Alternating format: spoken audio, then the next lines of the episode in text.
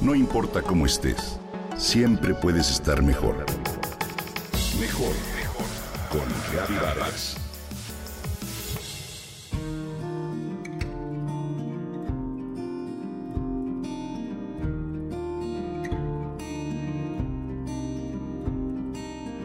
Esa mañana de sábado, un día sin itinerarios ni expectativas, de no hacer nada para quienes somos afortunados, me recosté sobre el pasto para descansar, después de haber andado en bicicleta varios kilómetros. Al observar el cielo y las nubes en un silencio que solo el campo tiene y sin pensar en nada en particular, tuve esa extraña y placentera sensación de simplemente ser, misma que llegó sin buscarla y que se olvida en el ajetreo de la vida diaria.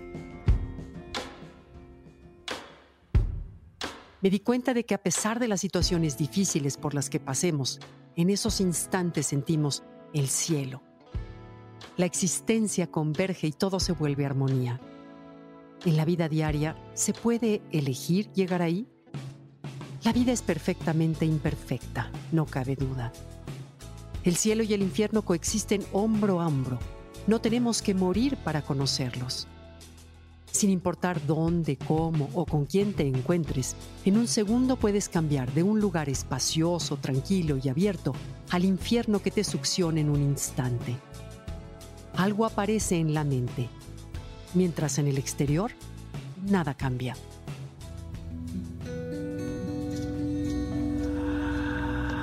El cielo y el infierno son un estado mental. Aquella frase de Buda, el dolor es inevitable, el sufrimiento es opcional, lo comprueba. Te comparto un cuento zen que habla de lo que en realidad son el cielo y el infierno. Un guerrero samurái fue a ver al maestro Hakuin y le preguntó, ¿existen el cielo y el infierno? ¿Dónde están las puertas que llevan a uno y a otro? ¿Cómo puedo entrar o evitarlos?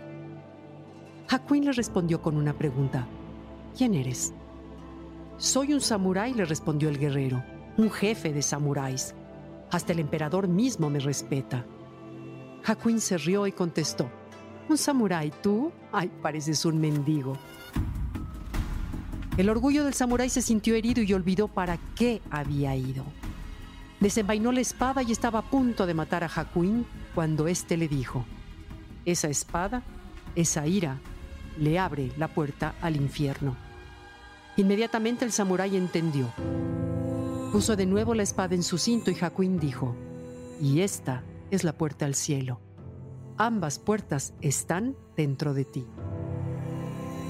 Te invito a traer a la mente algo con lo que te haya sido difícil lidiar en estos últimos días. ¿Qué sucede en tu interior? Ahora respira e imagina que solo el amor te rodea sin temores ni preocupaciones. En un segundo tu estado interior cambia, ¿cierto? No cabe duda, la armonía es mental. No depende de la fuera. ¿Qué decides albergar en la mente y el corazón? Basta un pensamiento de estrés o enojo para crear emociones que vuelven caóticos nuestros ciclos biológicos y afectan a cada órgano, sistema y célula del cuerpo. El patrón rítmico del corazón se afecta con cada emoción y pensamiento que albergamos. Al sentir gratitud o amor, los patrones del corazón se vuelven suaves y rítmicos como las olas.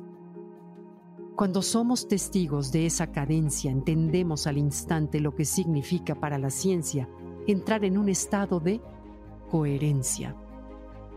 Algo que el sentido común define como estar en el cielo.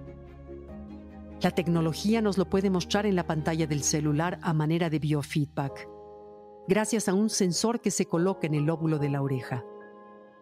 Si pudiéramos comprender lo anterior, elegiríamos mejor nuestras batallas internas. El cielo aparece solo en el presente, cuando la mente se aquieta, disfruta, aprecia lo que le rodea. Si bien en ocasiones es un regalo que emerge, por lo general se nos pide abrir de manera intencional esa puerta mental para vivir con salud y en armonía, a pesar de las tribulaciones o del espacio donde nos encontremos.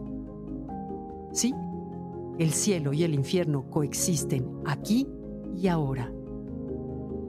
Es nuestra elección decidir dónde queremos vivir porque solo se trata de una cuestión de conciencia.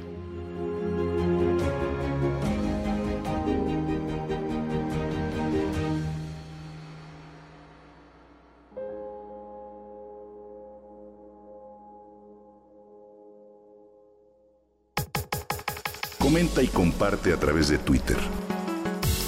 No importa cómo estés, siempre puedes estar mejor. Mejor, mejor, mejor. Con Gaby Vargas.